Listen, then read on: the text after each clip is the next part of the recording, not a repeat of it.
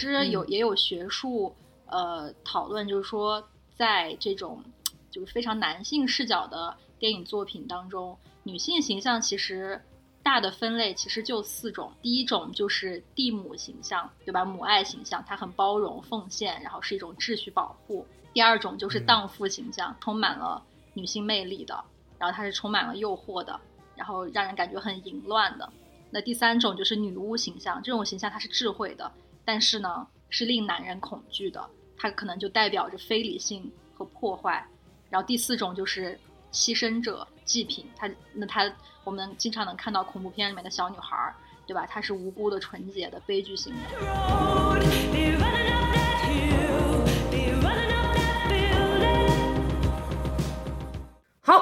欢迎大家收听新的一期什么电台，我是大老师啊！大家看今天的节目标题也知道呢，马上就到三八国际妇女节了哈。那在这里我就祝广大妇女同胞节日快乐，福如东海，寿比南山啊！扯远了，好了，那回来说点正经的哈。前一段时间呢，上野千鹤子跟北大女生全西西三个人的这一段对话的视频。爆火全网啊！那我们什么电台也不能落后，对不对？北大有全西西女寝夜聊，呢什么电台也得有大西西闺蜜夜话，对吧？那么今天除了我自己，哎，她已经跳出来了。除了我自己之外，还有另外老师一起参与我们今天的闺蜜夜话。来，小宋给大家打个招呼吧。哎，大家好，我是什么电台的妇女之友啊？这个《流浪地球二》的深度粉丝小宋老师。哎，今天我们这期节目可跟《流浪地球》不一样哈。好了，感谢小宋老师。那另外呢，我们今天还请来了一位新的朋友，邓少霞老师啊。少霞老师就厉害了，这个他是一位职业的北漂的编剧，而且据说啊，还是学生奥斯卡的获得者哈。那个我们少霞老师来给大家打个招呼吧啊。啊，大家好，我是邓少霞，大家可以叫我伊萨卡。然后呢，我之前是在美国电影学院学电影，然后现在在北京做编剧。嗯嗯，好的，欢迎少霞老师。那介绍完了今天的主播，在正式节目开始之前呢，还是要跟大家啰嗦两句。如果你们喜欢我们的节目，那就欢迎关注我们的公众号 S M F M 二零一六。哎，S M F 二零一六。对，关注之后呢，就会有一个可爱的小机器人跳出来，把你拉入我们的听友群，随时跟我们互动聊天。然后这期节目也欢迎大家在评论区互动留言，然后把我们的节目转发给你们的亲朋好友。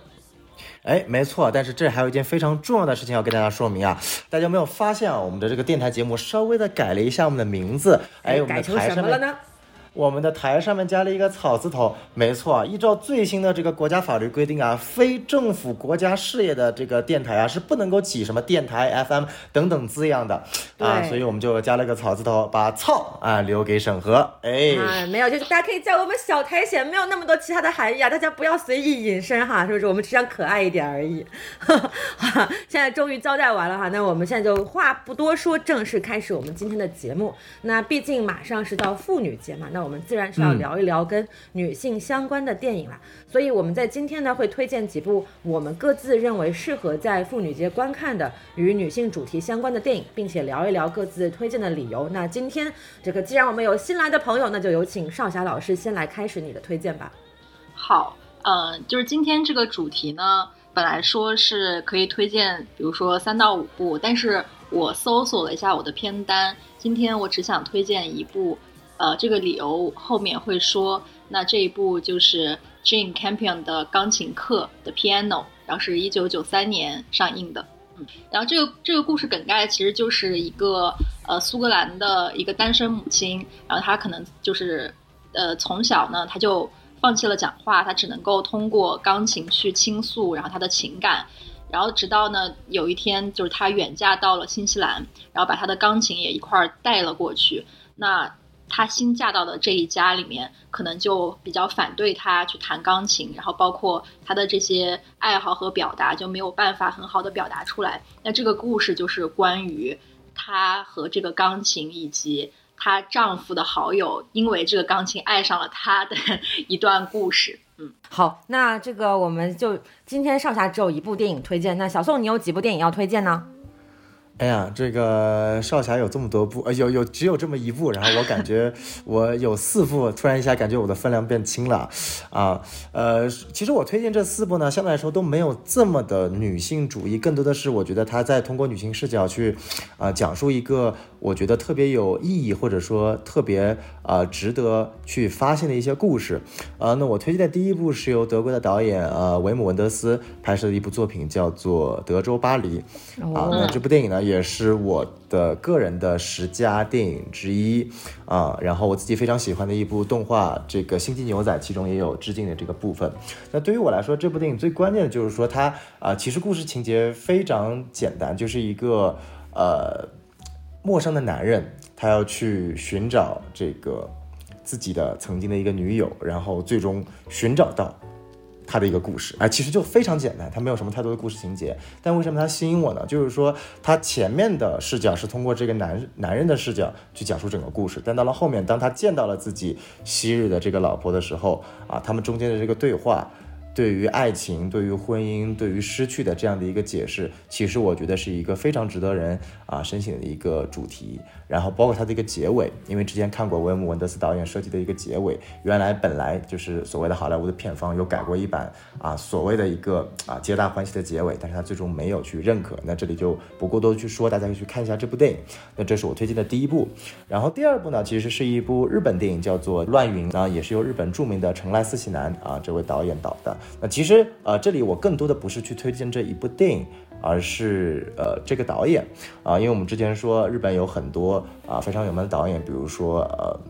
黑泽明，然后比如说小津二郎，比如说沟口健二。那我其实非常喜欢成濑四喜男，因为他其实是一个非常注重女性的视角了。啊，或者说我们说他的这个灵魂继承者就是啊，是之愈合。那呃，乱云他主要讲了一个非常啊突破禁忌的一个故事，就是他讲述了一位女性爱上了自己的杀夫仇人的这样的一个故事啊。所以说呃，看上去是一个非常禁忌的话题，但这个过程当中，你其实也可以通过这样的一个慢慢的一个禁忌之恋，因为她的丈夫是不小心被这位男男男士给啊杀死的，因为一场意外。那命运的这样的一个遭遇，让他们能够慢慢的啊，原来的憎恨变成了爱慕，变成了一种啊长相厮守的这样一种情感。然后包括他后面的一系列的这个处理，我觉得呃这一部电影是整体反映了成来思贤他很喜欢通过或者他非常擅长通过女性的视角去看待很多我们日常生活当中的一些啊伦理啊、禁忌等等问题啊。啊，比如说其他电影，像这个《女人不上台阶时》啊，等等电影，都是我非常喜欢的一些作品。所以说，这是我推荐的第二部。然后呢，第三部呢，其实也是一部日本电影，是去年上映的，叫做《鱼之子》。它其实跟所谓的女性主义没有太多的关系，但是它特别打动我的一点是，它嗯，以一个非常单纯的一个女性的女士的一个视角啊，去讲述了她对于鱼这样生物的一个。呃，让人无法理解的一种热爱，并且这种热爱去影响到了他身边很多很多的人啊，比如说一些我们日本非常熟悉的小混混啊等等一个群体，我觉得是一部特别暖心、温和，尤其在我们现在这样的一个急功近利啊，天天九九六啊，不能躺平的一个社会，这样的一部电影的出现，其实。是给我了一个非常既温柔的啊强心针吧。然后最后一部呢，我它不是一部电影，更多的呃，它是一部剧，也是我之前做过节目时候讲过的，叫做《亢奋》（Euphoria）。啊，那这部剧呢，它更不能说叫是女性主义或者说女性视角了啊。它的主演是 Zendaya，我们知道是呃，也是因为《亢奋》获得了啊艾美的视后，而且是我如果没记错是两度封后。那它更多的是通过 Zendaya 和她身边的一一堆。啊，迷失在青少年时期的这样的一个女性的视角啊，这样的一个群像戏，来去探索青年时期的很多啊两性之间啊，但其实更多的是一种自我探索的一种发现。这其实我会发现，其实这四部作品它有一个核心，就是说它并不是纯粹的女性主义，而是通过女性本源的一个思考，去在发现自己存在的一种价值。这个是我觉得啊，希望能够在这次三八妇女节的特别节目里面推荐给各位听众。好，那这是我的四部推荐。厉害了，对，感谢小宋老师。那上位上面两位老师推荐完之后，那我也来分享一下我今天想要推荐的几部电影啊。但是跟两位老师比起来啊，我的电影就显得非常的大众化。那我要推荐的四部电影呢，其实第就是第一部是《博德小姐》这个片子，其实我们在之前的节目当中也聊过。然后这一部电影呢，也是让就让这位年轻的女导演格拉塔·格维格名声鹊起啊。然后也是我个人非常喜欢的谢尔莎·罗南主演。那这部电影呢，其实它主要讲的就是一个。美国小镇上的年轻少女怎么样在自己的成长过程中处理自己跟母亲的关系，以及和故乡的这种关系的一部电影。然后第二部电影就是《金发梦露》啊，这部电影我们也聊过，你看巧不巧？然后这部电影呢，其实很多人都不喜欢，觉得它不好看。但是其实对我个人来说，我是挺喜欢这部电影的。首先啊，当然是这个安德玛的这个啊神颜让我看得非常的赏心悦目。《金发梦露》这部电影呢，它其实就是一个呃所谓的传记片，但是它其实内容本身并不是特别的传记啊，这也是他为人所诟病的一点。但是不论不论他的这个。电影本身是否是真的符合梦露人生的真实经历？我觉得它呈现的是梦露作为一个女性的符号，她在这种男权社会的凝视下所呈现出来的一种状态。在我的理解当中，这部电影中梦露所体现的无关她本本啊，无关她本人真实的状态，而是导演想要去抽象出来的一种符号化的呈现。然后加上他这种所谓如梦似幻的这种拍摄方式，其实能够，如果你真的能够进入到电影的剧情和他所要提。供给你的情绪当中的时候，是很能够带入到这种呃，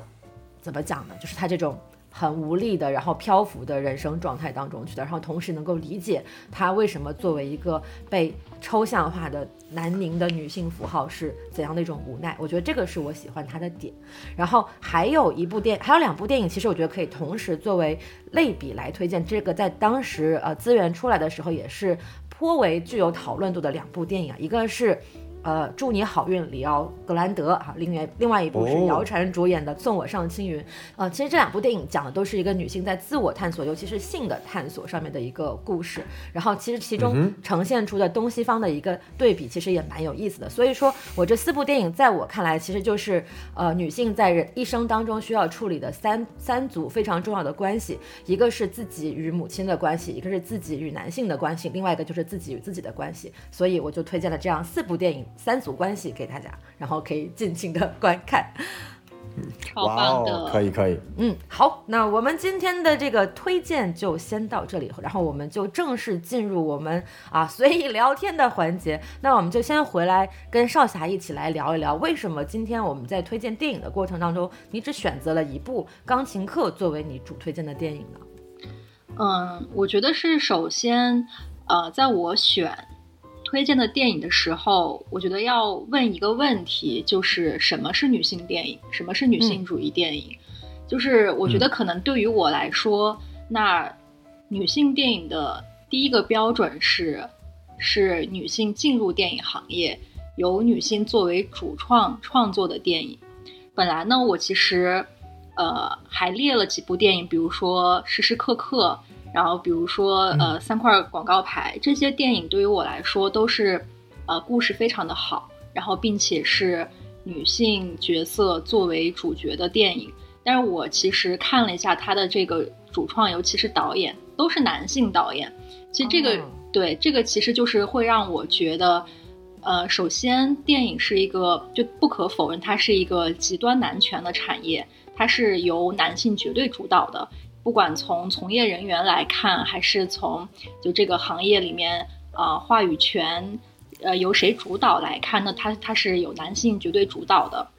而且就说一个事实，就是一百年的电影史，其实只有两位奥斯卡最佳女导演。那是的，今年二三年是第九十五届，就是对吧？所以就是因此，我认为女性电影它首先是要有女性创作者作为主创的。那我推荐的这部《钢琴课》呢，它的导演就是 Jane Campion，然后她是一位女性导演，但是呢，就在她参加呃奥斯卡那一届的时候呢，她依然没有获得这个最佳导演，那一届应该是颁给了斯皮尔伯格。嗯，但是但是我觉得这个丝毫不影响这部电影是一部非常棒的电影作品。然后呢，它它的这个。作品，就这部这部，我觉得它是一部非常好的女性电影，因为它向人们展示的不再是就是女人世俗意义上和男人的一个对抗，而是它讲的是一个内心独立，然后能够在精神上自足的女性，然后经过挣扎之后，嗯，去和现实和解的这么一个过程。然后对，如果就是那我们接下来讲，就是我刚才说了，我认为的女性电影第一个标准是，我觉得是需要有女性作为主创的，对吗？然后第二个，我我觉得除此之外，就是我觉得女性电影它不一定是要有女性作为主角，或者说我不觉得它一定要和女性生育养育有关，嗯，因为因为我认为就是。女性创作者，她是有能力去处理任何题材的电影。我认为，就是女性创作者，不管是导演也好，编剧也好，制片人、摄影、剪辑、美术，所有这些主创者，她可以去处理，她有能力去处理任何题材。她可以去拍战争片，她可以去拍悬疑，她可以去拍，当然也可以去拍爱情片。当然，就是我发现呢，很多人他会认为女性电影或者说女性主义电影，她一定要去处理。和女性生育养育有关的题材，那我是不同意的，因为我觉得这种看法它仍然隐含了认为生育是女性话题里面最重要的一个话题。可是我我觉得，那对于现代的女性来说，也许这已经不是一个最重要的话题了。可能，嗯，现代女性她可能更多的关注的是自我成长、自我成就这样的一些东西。所以，甚至来说，就是我刚说说的嘛，就是我觉得女性电影甚至它都不一定要有女性作为主角。像我刚才提到的，像什么三块广告牌、时时刻刻，那都是由男性电影人去处理女性题材的电影。那为什么女性呃电影人她不能去处理各个其他的题材呢？就是我觉得，不管是什么故事，只要是由女性创作者参与，那就可以提供她作为女性独特的视角。那我觉得其实就足够了。嗯，哎，我觉得我有关注到，就是少侠刚刚在讲的时候，两个非常有意思的现象。其实我们可以就从我的理解来讲，它可以分开来进行讨论。一个是首先做以女性作为主要创作者的这样的一种电影形式，那我们可以把它理解为一个电影行业，呃，构结构性的这样的一种女性电影，就是我们。工作由女性的主要来完成，导演可能由女性主要来担当，然后那么由此所传达出的一些，不管是怎样的题材，可能他所提供的解决方案和视角都是由女性的。这个出发点来出发来进行讲述的，那另外一种就是说，可能由任何一种性别来担任主创的这样的一种电影，但是它内容关注的是女性的主题或者是女性所关心的一些议题，那么这其实就是一个结构性的女性电影和所谓的内容性的女性电影，就是从从我看来是这样的两种现象。那但这样两种现象，它会不会存在一些某种程度上，目前我们对它还有的偏见，或者是还有的一种矛盾和冲突呢？可能就会有人认为说，哎，你不是女。性，那你创作出来的所谓讲述女性的电影或者是视角，那可能就是伪女性主义电影，会不会有这样的一种情况出现呢？我觉得当然是有，所以我认为就是最主要的就是要有女性参与。然后呢，我我我就特别喜欢大老师刚才说的这个问题，也就是我接下来想要说到的一点，就是市面上所谓的一些大女主影视剧，它究竟是不是女性电影？就我觉得不一定。因为很多人认为，只要是女性做主角，或者是一部电影里大多数角色是女性，那它可能就可以称之为女性电影。我觉得不一定。就我举一个大家都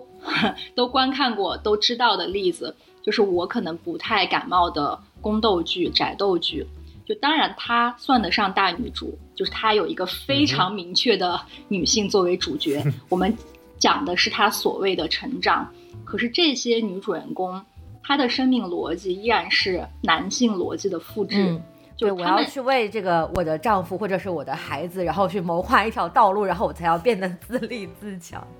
对，就是他们胜利的结果，就是当上了太后，当上了女女皇帝，当上了女 boss，对吧？他们胜利的逻辑依然是遵循并且利用父权社会的规则。那最终。更加巩固了这个父权体系。我举个例子吧，就是因为我要了解嘛，所以我可能也会去看这些宫斗剧。然后我注意到，就比如说我拿一个很经典的宫斗剧举例，就是《如懿传》。《如懿传》里面呢有一句台词，我觉得是，就我每次看到的时候我都会笑，但它这个台词反反复复的出现，就是可能一个，就是可能这个皇后她要去惩罚其中的某一个妃子，然后这个妃子就说。本宫是皇上亲封的贵妃，然后这个皇后就会说：“本宫是皇上亲封的皇后。”就是你有没有发现，就他们的话语体系依然是遵循这种官大一级压死人的父权逻辑？就这种，我觉得它完全只是反转了这个性别角色，但它复制的完全是一个父权结构。就是我我提供一个比较，就是我曾经。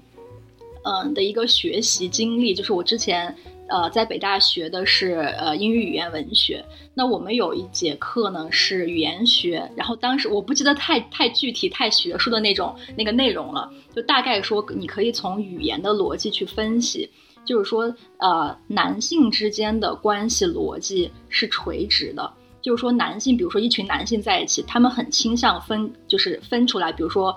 我的位置比你高，或者说我的权力比你大，就往往他们会，就是呃自就不自然的，它就会变成一个垂直的关系逻辑。但是呢，女性的关关系逻辑就不是这样的，就她可能会，呃，她就是女性的关系逻辑往往倾向于是一种水平的，就是我们并没有高下之分，但是我希望我们之间的连接是平等的，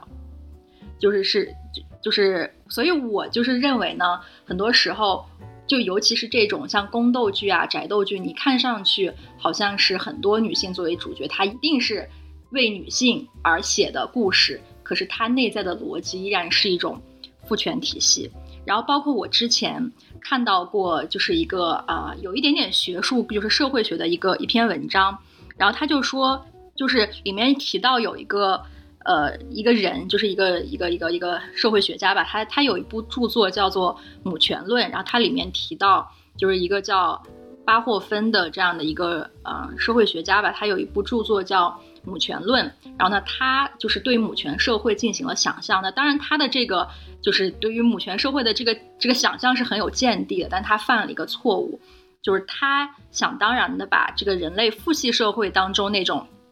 人依附于人。人奴役人，或者是人占有人的这种权力体系，套用到了他所想象到的这种母系社会当中。就他认为母系社会也和父系社会一样，既是一种社会组织形态，同时也是权力形态。所以其实这种假设其实是不对的。就简单的说，在一个父系社会中，那一个人当了父，往往就想称君，君父一体，家国同构这些东西是我们很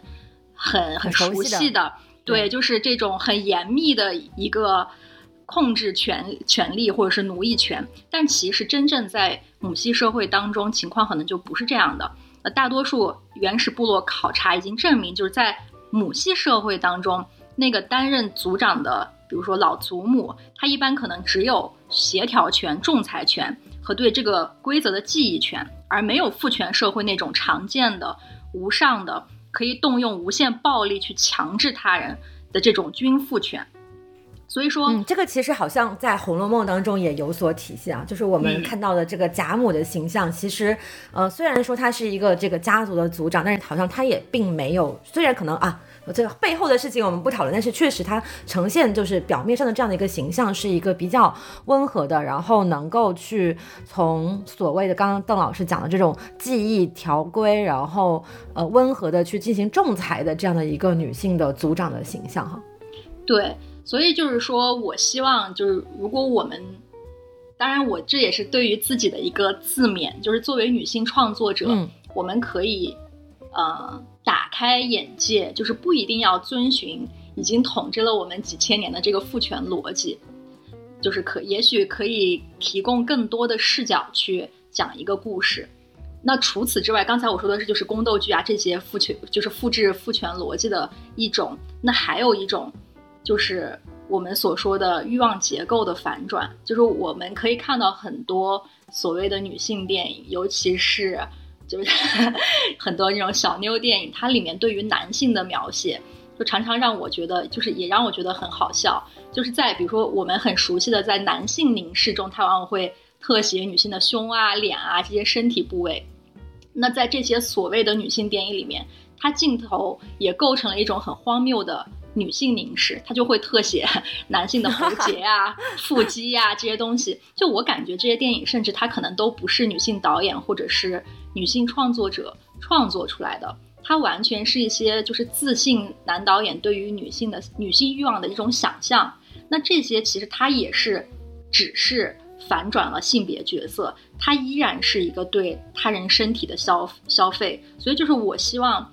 如果说有呃我们能够创作出来女性电影的话，我希望它是能够有是一种平等的相互观看，而不是只是去消费他人的身体，只是把男性凝视变成了女性凝视。嗯对，但我觉得这个地方非常有意思，就是我觉得小宋也可以参与进来，作为本场的 男性主播，就是你觉得这种。这种关联性，就比如说，可能不管是从男性的视角去想象女性，还是说是男性以女性的视角去想象女性观察男性，好像都会以这个身体，或者是可能甚至我们说的更直白一点，性器官为这样的一个主要的观察的对象。那这个从你的个人经验来看的话，这个是一种天然的现象呢，还是说也是男性在这么多年、几百年、几千年这种所谓的父权社会下被建构出来的一种呃自然就自己无无意识的这样的一种行为呢？嗯，我觉得大老师问的这个问题啊，非常的毒辣，然后还提到让我以个人经验来这个就 这非非常个人视角出发了，不是说你的个人经验。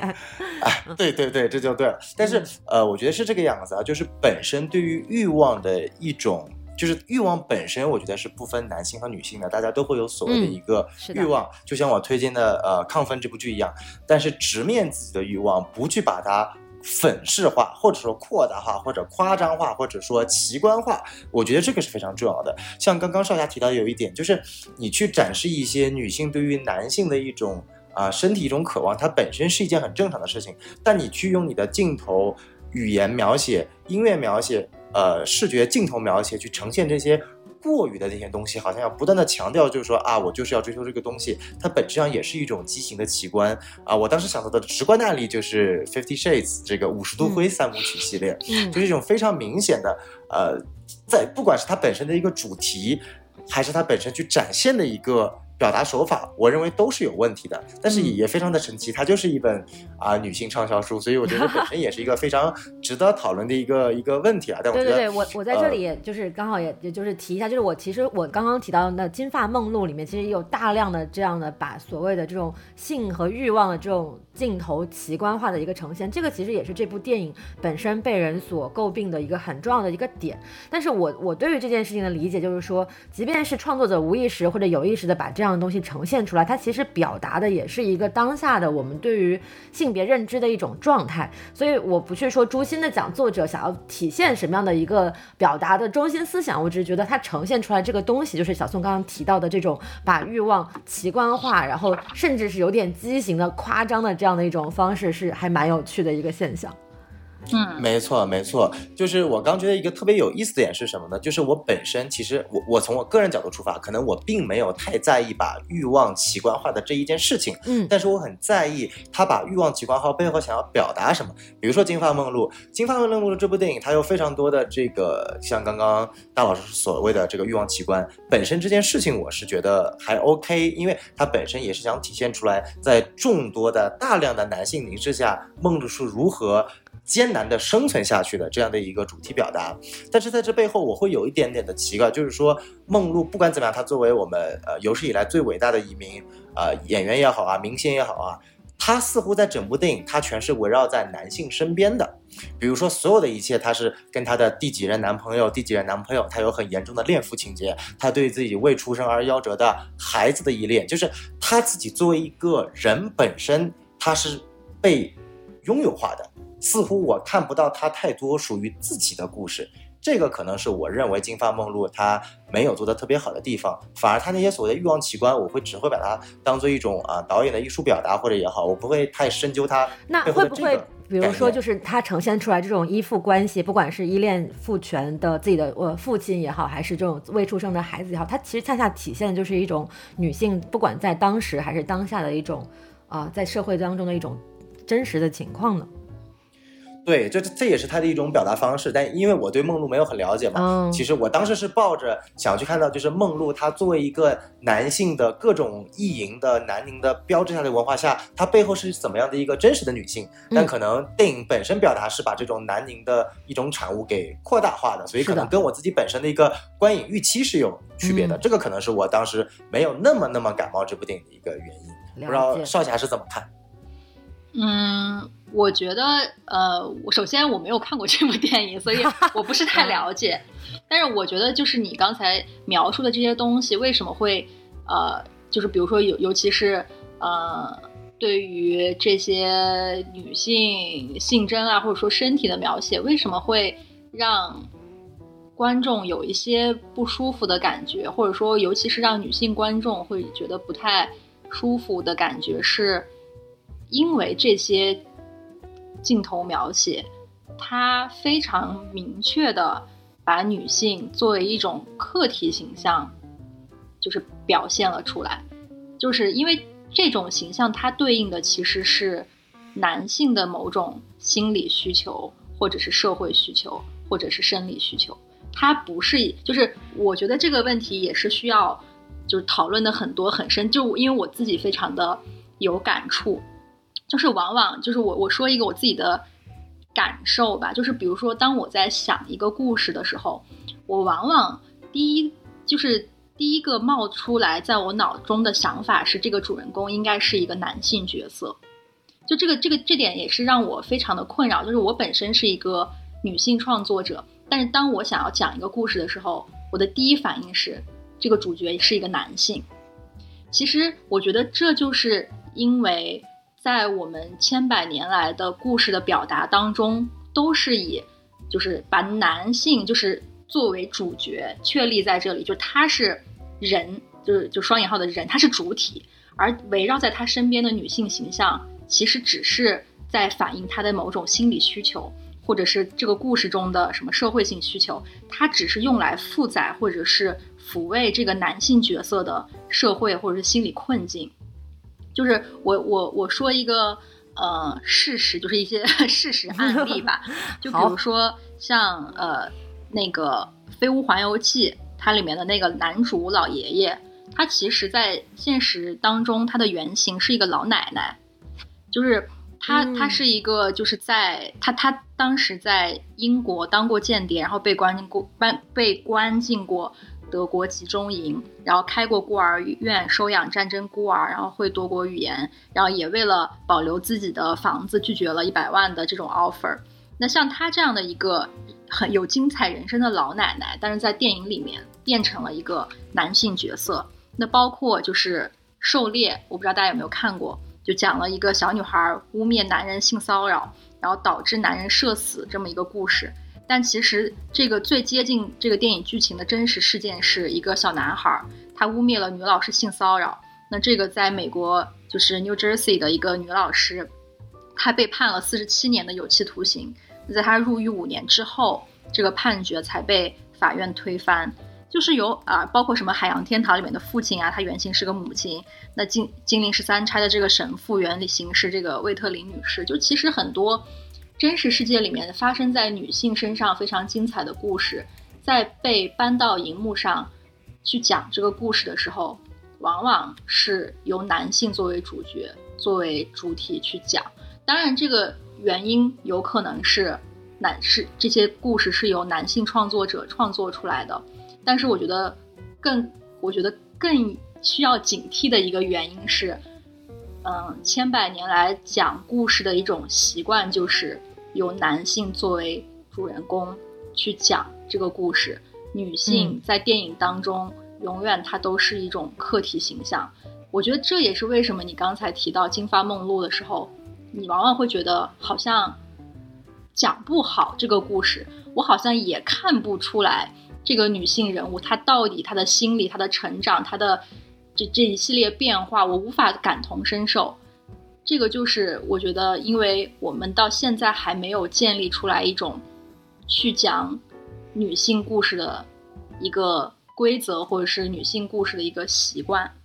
嗯，对，我觉得这个其实也跟就是说我们大家提女性主义或者女性创作，其实也只是近几年甚至呃最多就近几十年的这样的一个事情相关，就是可能大家还没有找到一条很好的路径来去表达，也没有很多的人参与到这个叙事当中。然后刚刚呃少侠老师提到了一个很有意思的现象，就是女官男戴，就是很多原型为女生的故事在改编的时候。被改编成了男性，然后我就随手一搜啊，然后就搜到了非常多的例子。就除了刚刚他提到的《飞屋环游记》当中的老奶老爷爷原型是个老奶奶，然后狩猎原型是个小男孩诬陷女老师之外，在我随手搜到的这篇文章当中，还有提到的就是在这过去的三年中拍了一部神剧，叫做《最美逆行者》，然后其中呃小女孩扯护士口罩的这个动作原型反而是一个小男孩做出的一个就是不太好的一个动作。甚至最近非常爆火的《狂飙》的安心的原型之一，也是一个湖南的女法官，叫做周春梅。就很多确实，我们可能在自己都没有意识到的情况下，我们看了很多男性伪光正的这样的一种电视剧、影视形象，可能它背后的原型来源都是有女性的存在的，但是有意无意的这样的原型的性别被忽视了，变成了一个以男性为主角的。一个呈现，我觉得这个其实也是一种，就是非常令很多女性创作者，包括女性观影者困惑的一个地方。就为什么会造成这样的情况？即便是女性创作者自己在做这个这种内容表达的时候，也会有意无意的把男性投射为女主角，呃，女男主角，就有意无意的会把男性投射为主角。我觉得从我自己的理解来看，我觉得还是跟我们这个从小成长的环境和自己接受的。潜意识的观念相关，就我觉得女性创作这件事情是需要有意被改变的。之前我会很多人会觉得说啊，Me Too 运动声浪太大啊，Me Too 怎么怎么样？但是我一直觉得是有一个观点叫做过犹，就是人们会说过犹不及，但是我就会觉得如果不过犹的话，就没有办法去及。你不达到一个稍微可能呃过线一点的程度，你的声音、你的力量是没有办法被发挥出来的。所以我觉得这也是为什么这几年。啊，可能女性这个话题会被特别放大的一个原因之一。没有，我就是觉得作为女性创作者要有意识的去改变这个情况，因为，嗯，比如说作为我自己的经历来说，很多时候，呃，当我在这个行业内，然后我去讲述一个女性的故事，或者说这个故事里面的女性角色，我认为她应该怎么样去，啊。思考或者是行动的时候，我会发现很多男性创作者，他是完全不理解，并且不愿意理解的。就是他会觉得啊，那那你当然你是女生，你觉得是这样，那我是男性，然后那我可能就不理解啊。我觉得，就是 我我很希望能够改变这个现状。首先，我觉得这个原因。可能就是大家对于女女性的故事实在是太过陌生了。那比如说我作为一个女性创作者，我我能我能我能够欣赏《教父》，我也很喜欢《教父》，但是《教父》它是一个完全男性的故事。既然我作为一个女性创作者可以去理解并且欣赏这些男性故事，为什么男性创作者他不理解并且不愿意理解任何这种女性角色、女性故事呢？我觉得这这也是。就是需要改变的一个现状。呃，哎，这呃，正好我也想我这个问一下少夏，因为既然你提到了你非常喜欢的这部这个呃 Jane Campion 的这样一部电影，那他最近一部这个《犬之力》，你是怎么看的？啊，对我也非常喜欢，就是嗯，因为《犬之力》呢，你看就非常好的印证了我要说的这个主题，因为《犬之力》它完全也是没有在这个故事里面。女性角色其实没有那么重要，当然她很重要，但她的主角是一个男性，就是他，他没有说我就关注他，就是 Jane Campion，她作为一个女导演，她没有说我只关注女性，她我只关注女性的生育、养育这些东西，她没有，她讲的是就是在，呃，在一个牧场里面，反正就是这些呃。牛仔 的故事，就是大概是这么一个这么一个故事，但是我非常的喜欢，就因为我觉得她就这个女导演，她非常擅长把所有的感官都调动起来。你看她的那个钢琴课，对吗？它是一部关于音乐，就跟跟音乐有关，弹钢琴的这样的一部电影。然后那在她这一部《犬之力》里面，它你去你要沉浸式观影，就是你能听到那种马刺碰撞的那种铁片声啊，皮革的摩摩擦声啊，还有班卓琴啊，然后你还可以看到那种云拂过旷野的那种明暗，就是他可很擅长利用这些东西去表达一个人的心理心理状态。所以就是我我嗯，我非常非常非常喜欢《全智丽》这部电影。对，因为我刚刚提到少侠提到了这一点，我就觉得犬之力是一个非常好的一个典型代表。因为就像少侠所说的，呃，确实通过犬之力，我可以看到了，呃，女性导演她一个无穷的一个潜力。因为在这之前，我可能就像呃少侠之前说的那一类人一样，我觉得女性导演可能就就就就更多的是要去拍一些以女性为主角的电影，或者所谓的女性主义，或者所谓的女性视角。但是犬之力其实相当于说完全打开了我的眼界。因为实话实说，在看《犬之力》这部电影之前，我并不很熟呃 Jane Campion 这样的一个女导演。我也是因为看了《犬之力》，我后面才看了《钢琴课》。呃，这一点我其实也想问一下少侠本人啊，因为你作为一名编剧，我跟少侠之前是在美国学电影的时候认识的。那少侠也非常厉害，之前也拍摄了一部短片叫做《大厨》，最终获得了学生奥斯卡奖的这个银奖。那我想问一下，因为你本身是这部短片的呃编剧以及制片，呃，但是其实你在这个片子的本身的过程当中，也不是一个站在一个所谓的它是一个非常女性的视角去写的。你当时是什么样的一个契机想去写这样的一个故事呢？你觉得又是你通过作为一个编剧，你赋予了这些故事呃什么样一个独特的视角呢？嗯，首先就是我，当然我给大家简单介绍一下，就这部短片，它是讲，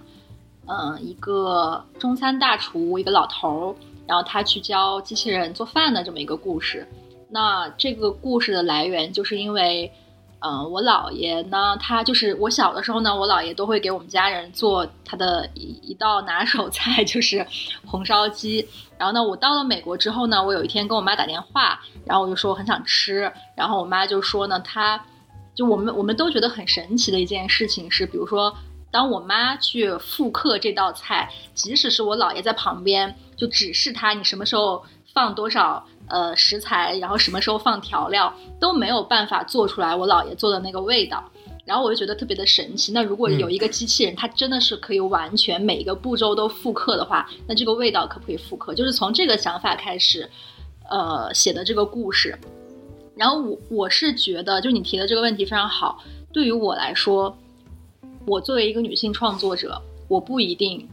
只能写女性的故事。当这个故事它的要求是一个男性的时候，我也希望我能够写好它。那这个故事嗯它的来源，它就是我的姥爷嘛。对于我来说，我姥爷这个形象在我的脑海里就是它是有这样一个形象了。那我可能写的时候就会比较顺手。我不一定是说我是一个女性创作者，我一定要把一个老头儿改成一个老太太，对吧？就是 这个故事需要什么角色，我就会去写什么角色。当然，我没有办法非常具体的说出来，我给这个故事提供了什么样的女性视角。可是我觉得，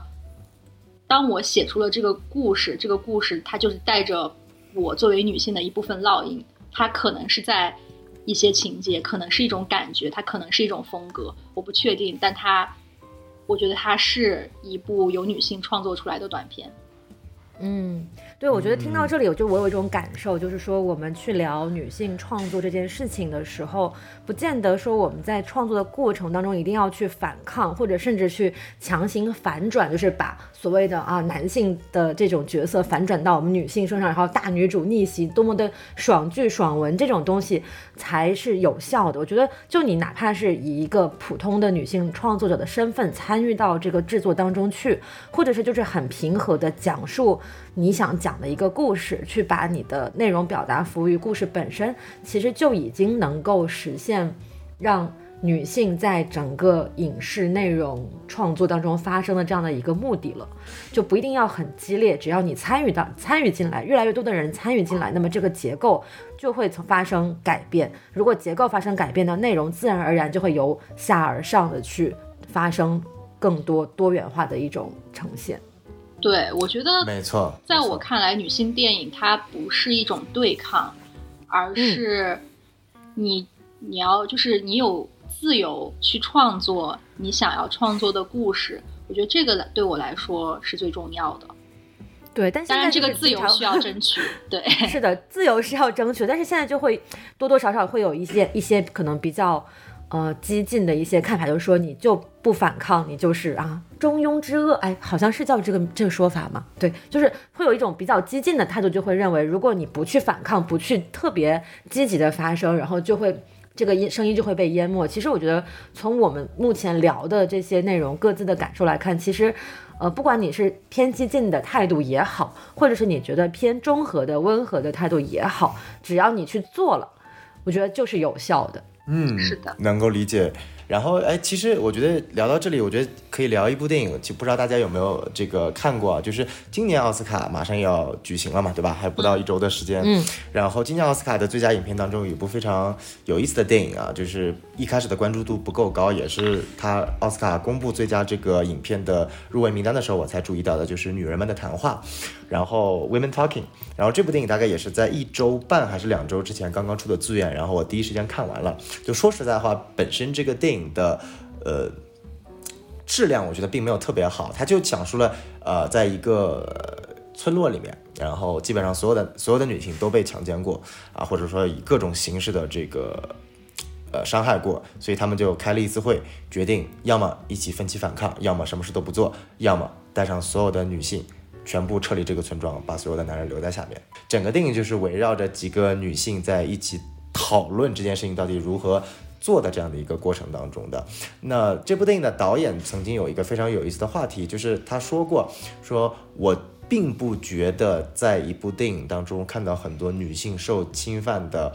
画面，或者说那种非常强烈的视觉冲击的画面是。必要的这种东西并不一定要表现出来。然后当时这句话说出来之后，引起了广泛的舆论的这个发酵和讨论，甚至有人很多人说骂他，就是可以直接类比到大老师前面所说的那种激进观点。但其实忽略了他的后半句，他说的是，影片更应该把重心放在女性在后面是如何 deal with 这种内容当中，如何去呃不叫解决，或者说是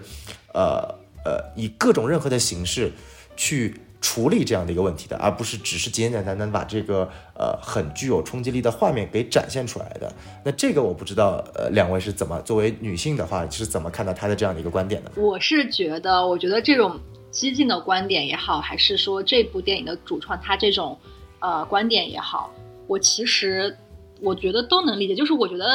什么样的创作者。他就会创作出来什么样的影片。对于这个创作者来说，他认为重要的部分是，比如说性侵之后的这个部分，那他的关注点就是这个，他就他就为世界提供了他的这个视角。那当然有一些比较所谓比较激进的创作者，他觉得应该让人们去直面这种女性呃受到性侵时候所面对的暴力，所受到的伤害。那我觉得也是一种视角，它它可能就是更为直观的给观众提供了这个观看的窗口。我其实认为两种都没有什么问题。嗯，对我也我其实也特别同意少霞老师说，就是其实女性面对的困境，它不是一个。单一的一个方面，它是可能从产生的原因，然后困境本身，然后解决困境的方案，这一一连串的过程当中，都是我们要去探讨的问题。那么创作者选择关注这所有的阶段当中的哪一个重点都是可以的，而不是说呃前面可能不重要，后面重要，然后后面不重要，前面产生的原因才重要。其实我觉得都重要。那就只要有不同的人都来去探讨面对这样的问题，那就。可以给我们提供多元的视角了，就我觉得都都是可以讨论的，也都可以理解。对，我们就是一个特别包容的态度。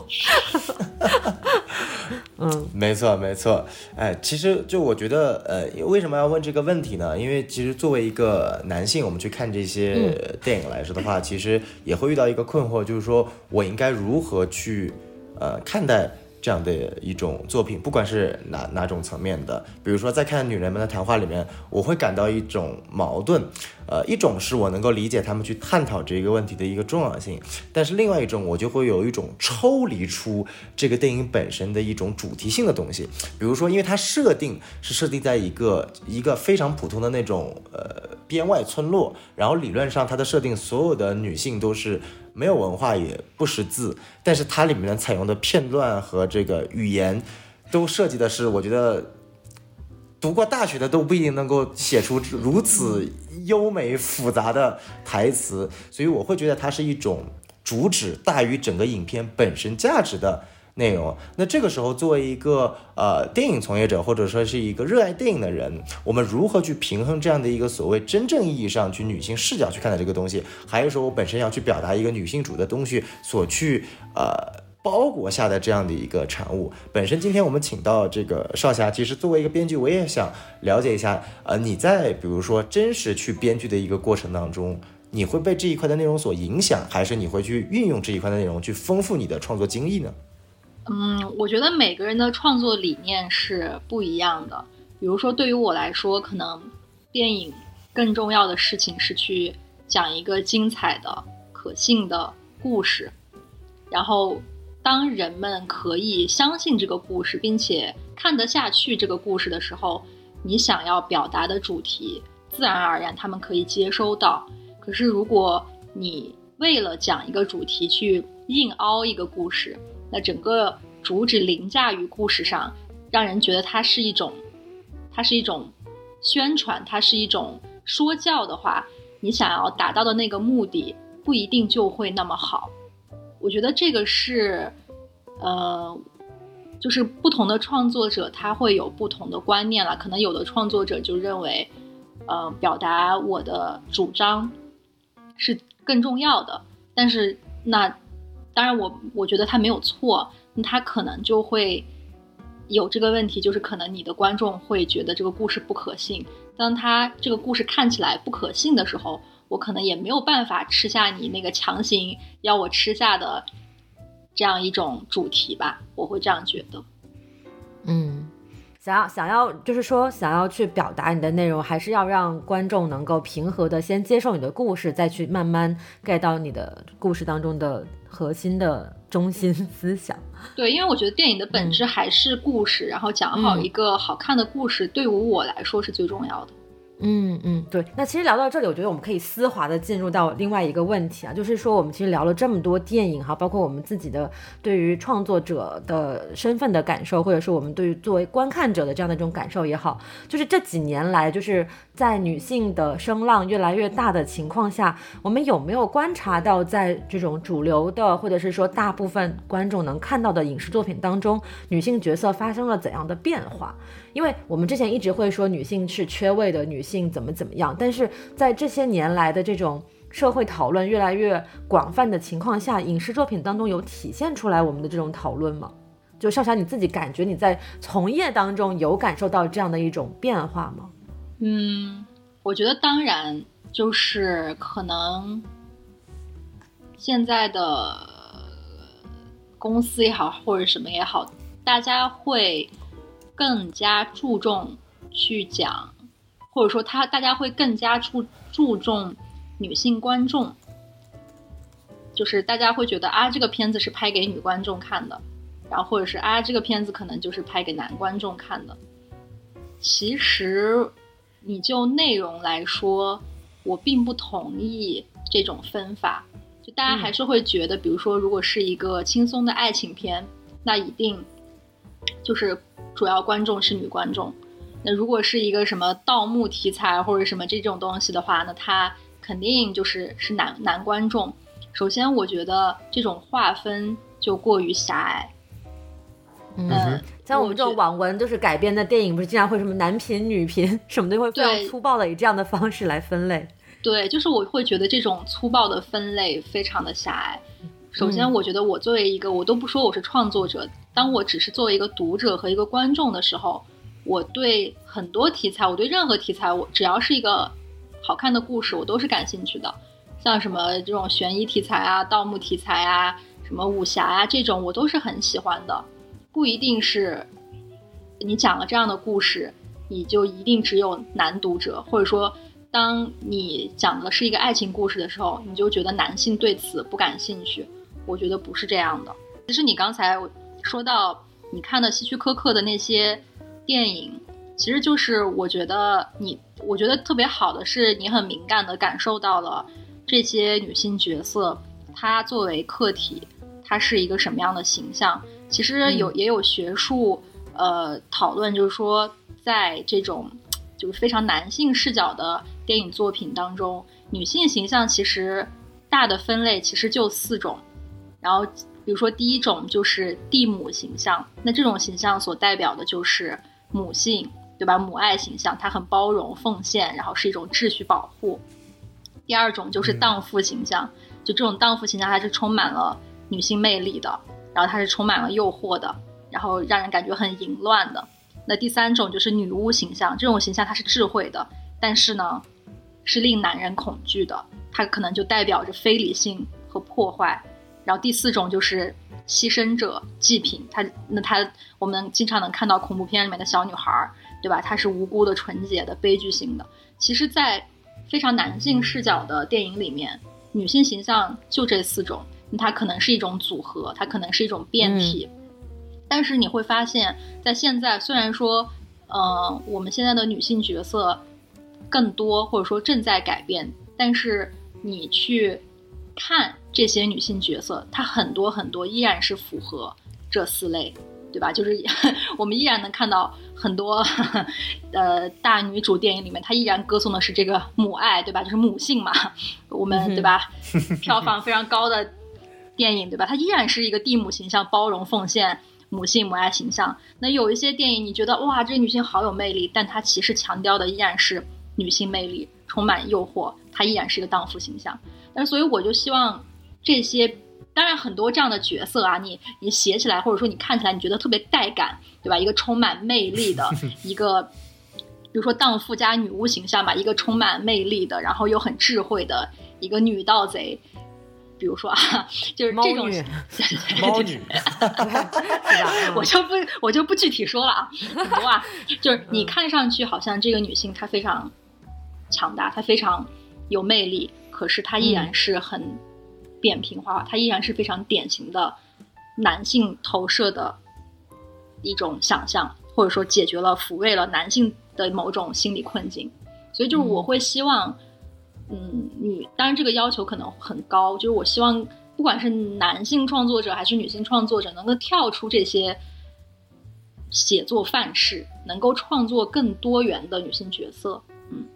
嗯，哎，那我觉得还蛮有趣的，就比如说最近几年很火的一种所谓的恶女形象，不管是我们之前呃提到过的《使女的故事》，还是包括就是《Why Woman Kill》致命女人这样的剧爆火，还有甚至可能就是类似于。白莲花是叫白莲花度假村还是白莲花大酒店？就其中都会有这样的很多很丰富的女性的形象，然后但是这种女性形象其实都比较反传统。那这种剧的爆火，你觉得少侠你觉得是怎样的一种现象，或者是你觉得其中有没有体现出你认为的可能期待的看到的女性的形象呢？我觉得。在现在这个节点，我不能说，我我我怎么去评判它？我只能说，就是我鼓励，我希望看到更多的呃反传统的女性角色出现，不管她真不真实，或者说她是不是世界上真的有这样的女性。可是我觉得，就是她会逐渐改变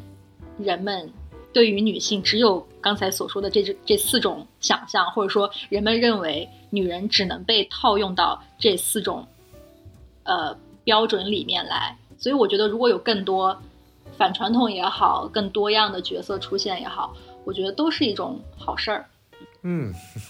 其实刚刚总结的那四种啊，我觉得还是还还还是挺到位的。之前就有一种这种感觉，但是还是呃，确实不愧是这个经历过这个 专业训练的。哎，那我其实就啊，这句话不是这个商业互吹啊，或者说吹捧啊，我只是特别想问一个问题，就是作为一个受过专业的，就比如说学习的一个编剧，呃，你们在大学的时候学习的时候，会就强调，比如说呃，女性向的写作是什么什么什么什么样子的吗？还是说它就是没有分所谓的男性向？或者女性向，它就是作为一种平时的这种技巧性的内容，会专门有一类所谓的，比如说女性向编剧的这种内容去学习吗？这个我很好奇。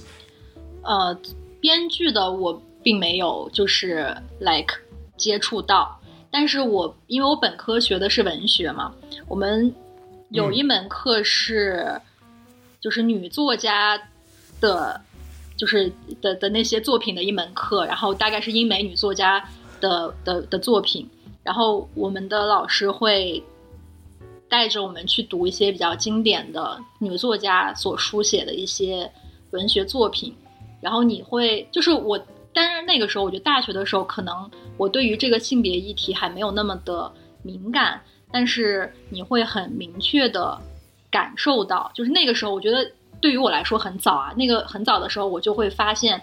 有女性作家去书写的一些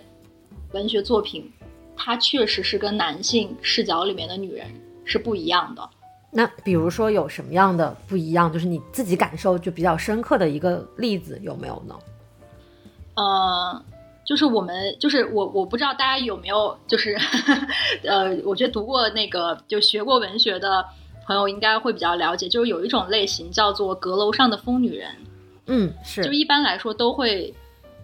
把女人。塑造成，就一旦这个女人她是不顺服的，她是有自己想法的，那在那个时代都会把她诊断为她是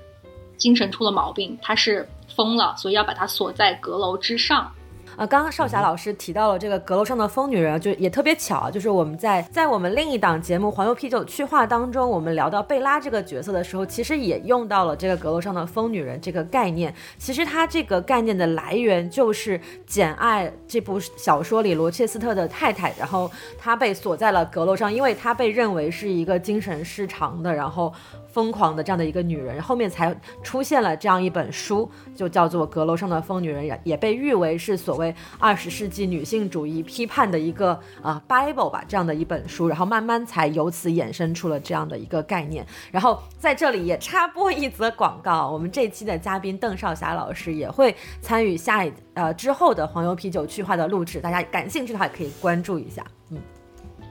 对，就刚才说到这个，就是在那个年代，大家会倾向于把这种不顺服的女人诊断为精神失常，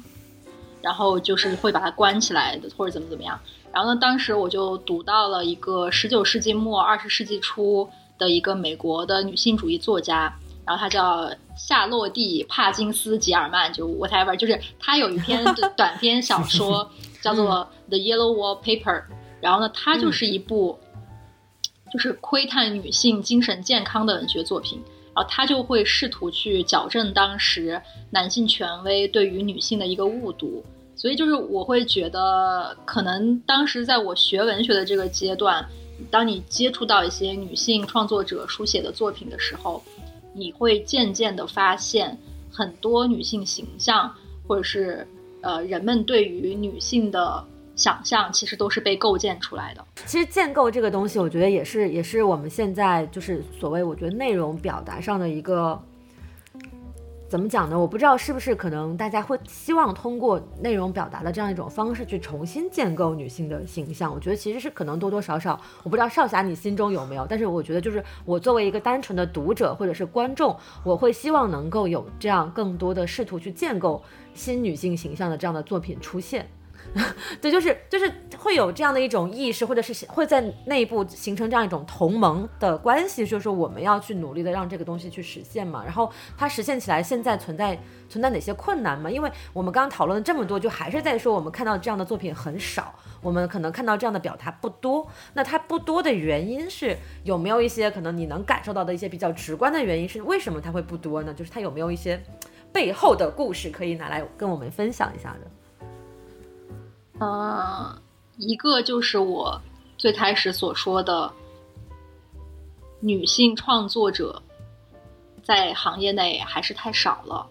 然后我们能看到，比如说很多女生策划呀什么的，可是拥有话语权的，你会发现往往还是男性。那很多男性他其实对女性的故事、女性的视角，他并不感兴趣，他并不觉得值得被讲述。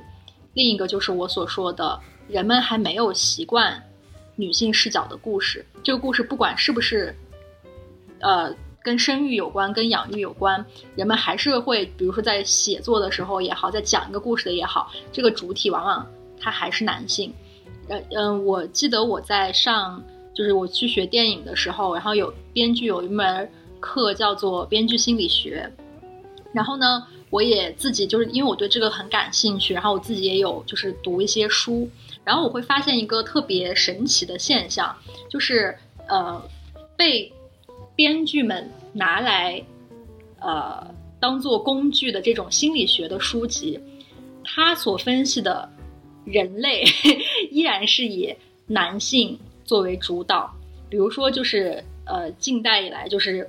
大家非常喜欢运用的弗洛伊德的学说，你会发现，比如说像什么恋母情节呀，这些精神官能冲突啊、性心理阶段啊，所有这些东西，它都是以男性作为主体。可是那女性呢？女性的精神分析是什么样的呢？也只是非常对称，就是完全没有做任何更改，就是对称的说了女性的嗯。呃，俄勒克特拉情节，就是说女性可能有恋父情节？恋父情节，但是他完全没有解释女性为什么最后放弃了对父亲的爱恋和认同，转而认同了母亲，并且接受了母亲的角色。他完全没有解释，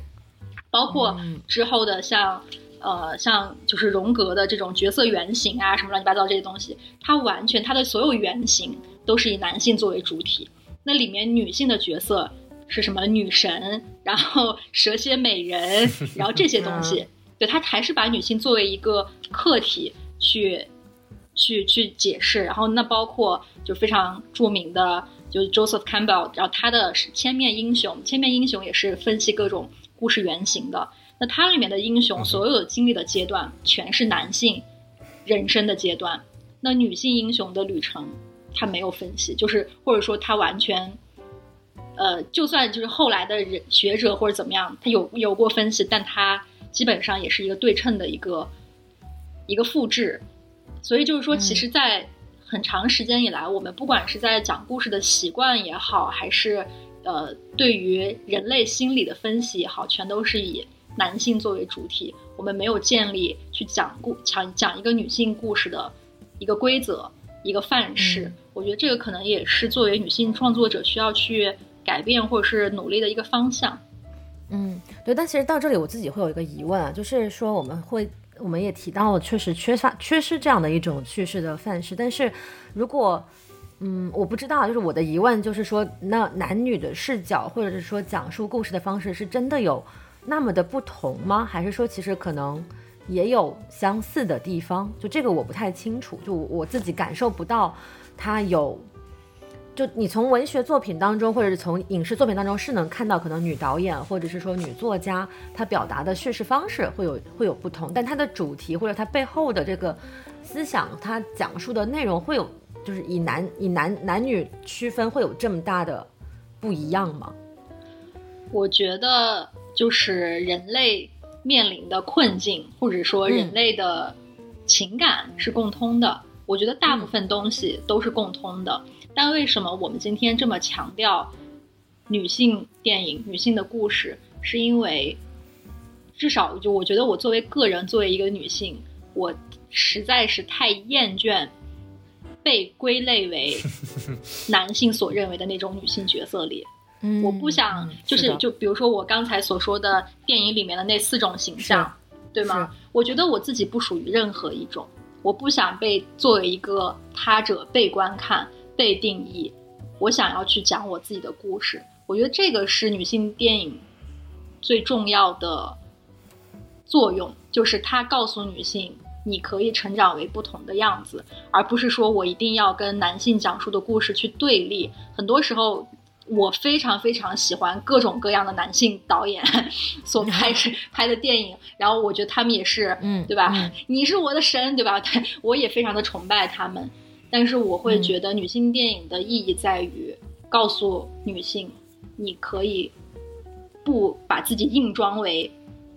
刚才所说的那几种形象里面去。嗯，好。那我觉得其实聊到这里，就我觉得我们已经就是今天的话题就真的是已经很丰富了。然后我就最后就是想总结一下，就各位老师也可以各自聊一聊，就是自己的感受，就是我自己的感受。今天聊下来，就是说我们再去聊女性电影和女性创作的时候，一方面是说我们要通过结构和内容都去让女性的声音更多的传达出来，这是一方面。然后另一方面的话，我们声音传达出来，其实我们不不光是讲给女性受众听的，可能。也是要去讲给男性受众听，因为我们女性可能会知道说，哦，我们厌倦了我们的身份被归类，我们厌倦了这样的一种话语体系。但是男性可能他还依然在传统的那种观念当中，他不知道现在已经发生了这样的变化，所以我们要把更多的男性，像小宋这样的男性纳入我们的同盟当中。其实这个是一个不管男女性别本身，我们要共同的去。建构的一个内容就是说，男性也要认识到女性是有这样不同的身份的。他可能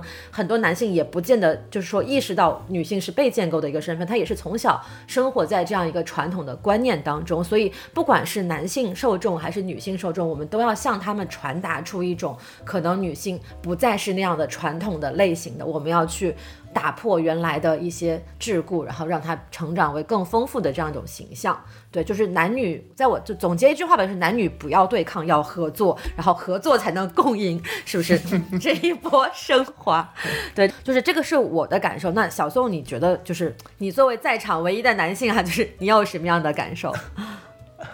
啊，其实今天这个录了这期节目，跟两位老师都学到了很多。但我觉得，其实讲到有一点，我觉得在这个过程当中，其实还是有一些非常非常困难的地方。我举个例子啊，比如说刚刚我听完了这些之后，我就有个直观感受，我就觉得，这个呃，首先少侠说了非常多，我其实可以学到的东西。我当时就在想啊，少侠也是北大毕业的，全西西也是北大毕业的，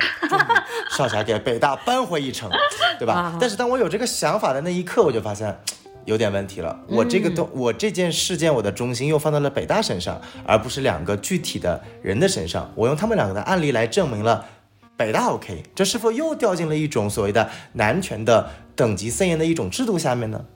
但是你就会发现，像呃说实在话，比如说不管通过大众媒介啊、电影啊，呃，可能我们的童年、少年、青年阶段都是被一些没有这样的一个呃性别概念，自己也没有经过了解过，只是无脑接受各种各样的电影的这样的一个呃洗脑也好、熏陶也好的过程当中，要去真正的站在一个完全主体的角度去思考。另一个性别对于男性来说，不仅仅对于男性来说，对于很多女性来说也是非常非常难的一件事情。就像我刚刚开提到的这个话题，为什么就像五十度灰这样的一个作品，居然能够成为女性畅销书？它是有背后的这样的一个呃。原因所存在的，所以我觉得上野千鹤子在《厌女》这本书，呃，《厌女》这本书，它有很多的观点，我没有百分之一百的认同，但它有一句话，我觉得总结的特别好。什么是女性主义？女性主义不应不一定是仅仅现在女性身上的，它的一句定义是：任何一个意识到自己拥有厌女症，并且积极与之奋斗的人，不管你是男人还是女人，男性还是女性，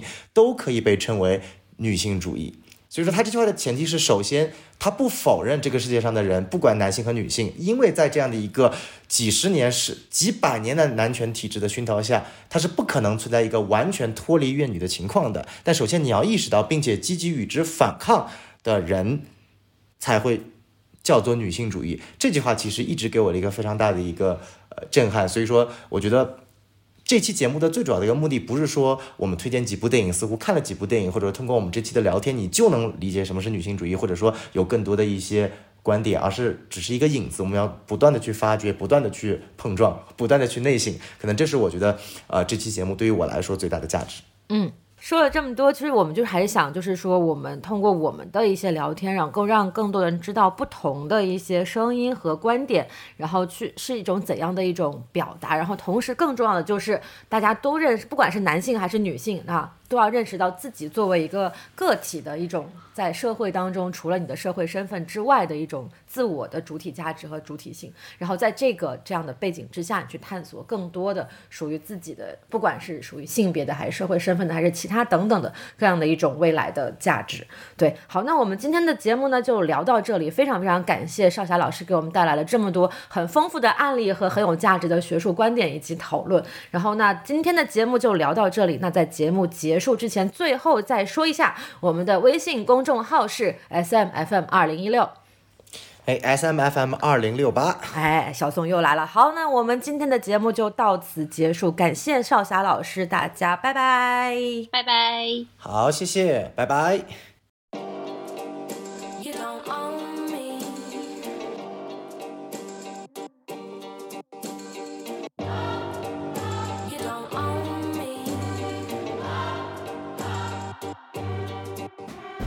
Let's. But I'm Gerald. And I can always have just what I want. She's the baddest, I would love to flaunt. Take her shopping, you know Yves Saint Laurent. But nope, she ain't with it though. All because she got her own dough. Boss, boss, if you don't know, she could never ever be a broke. You don't own me. I'm not just one of your many toys. You don't own me. Don't say I can't go with another boy.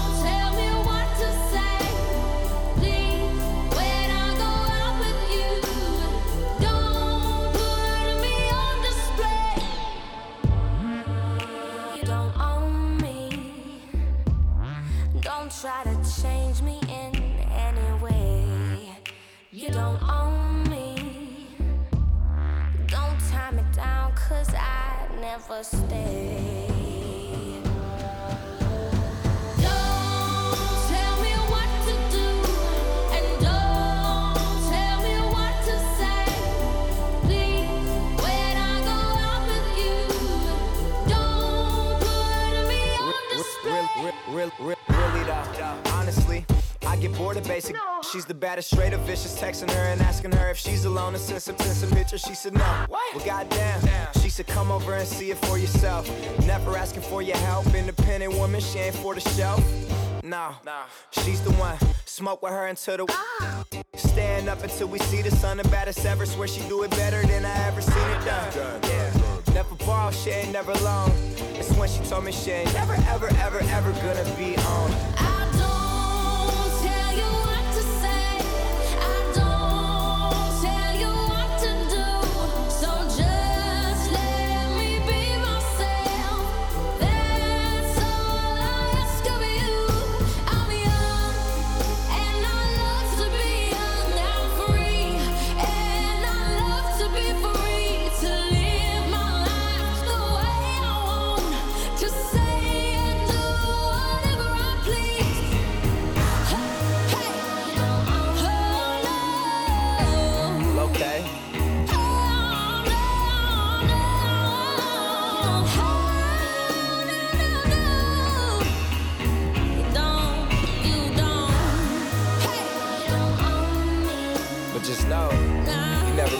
Like me before though.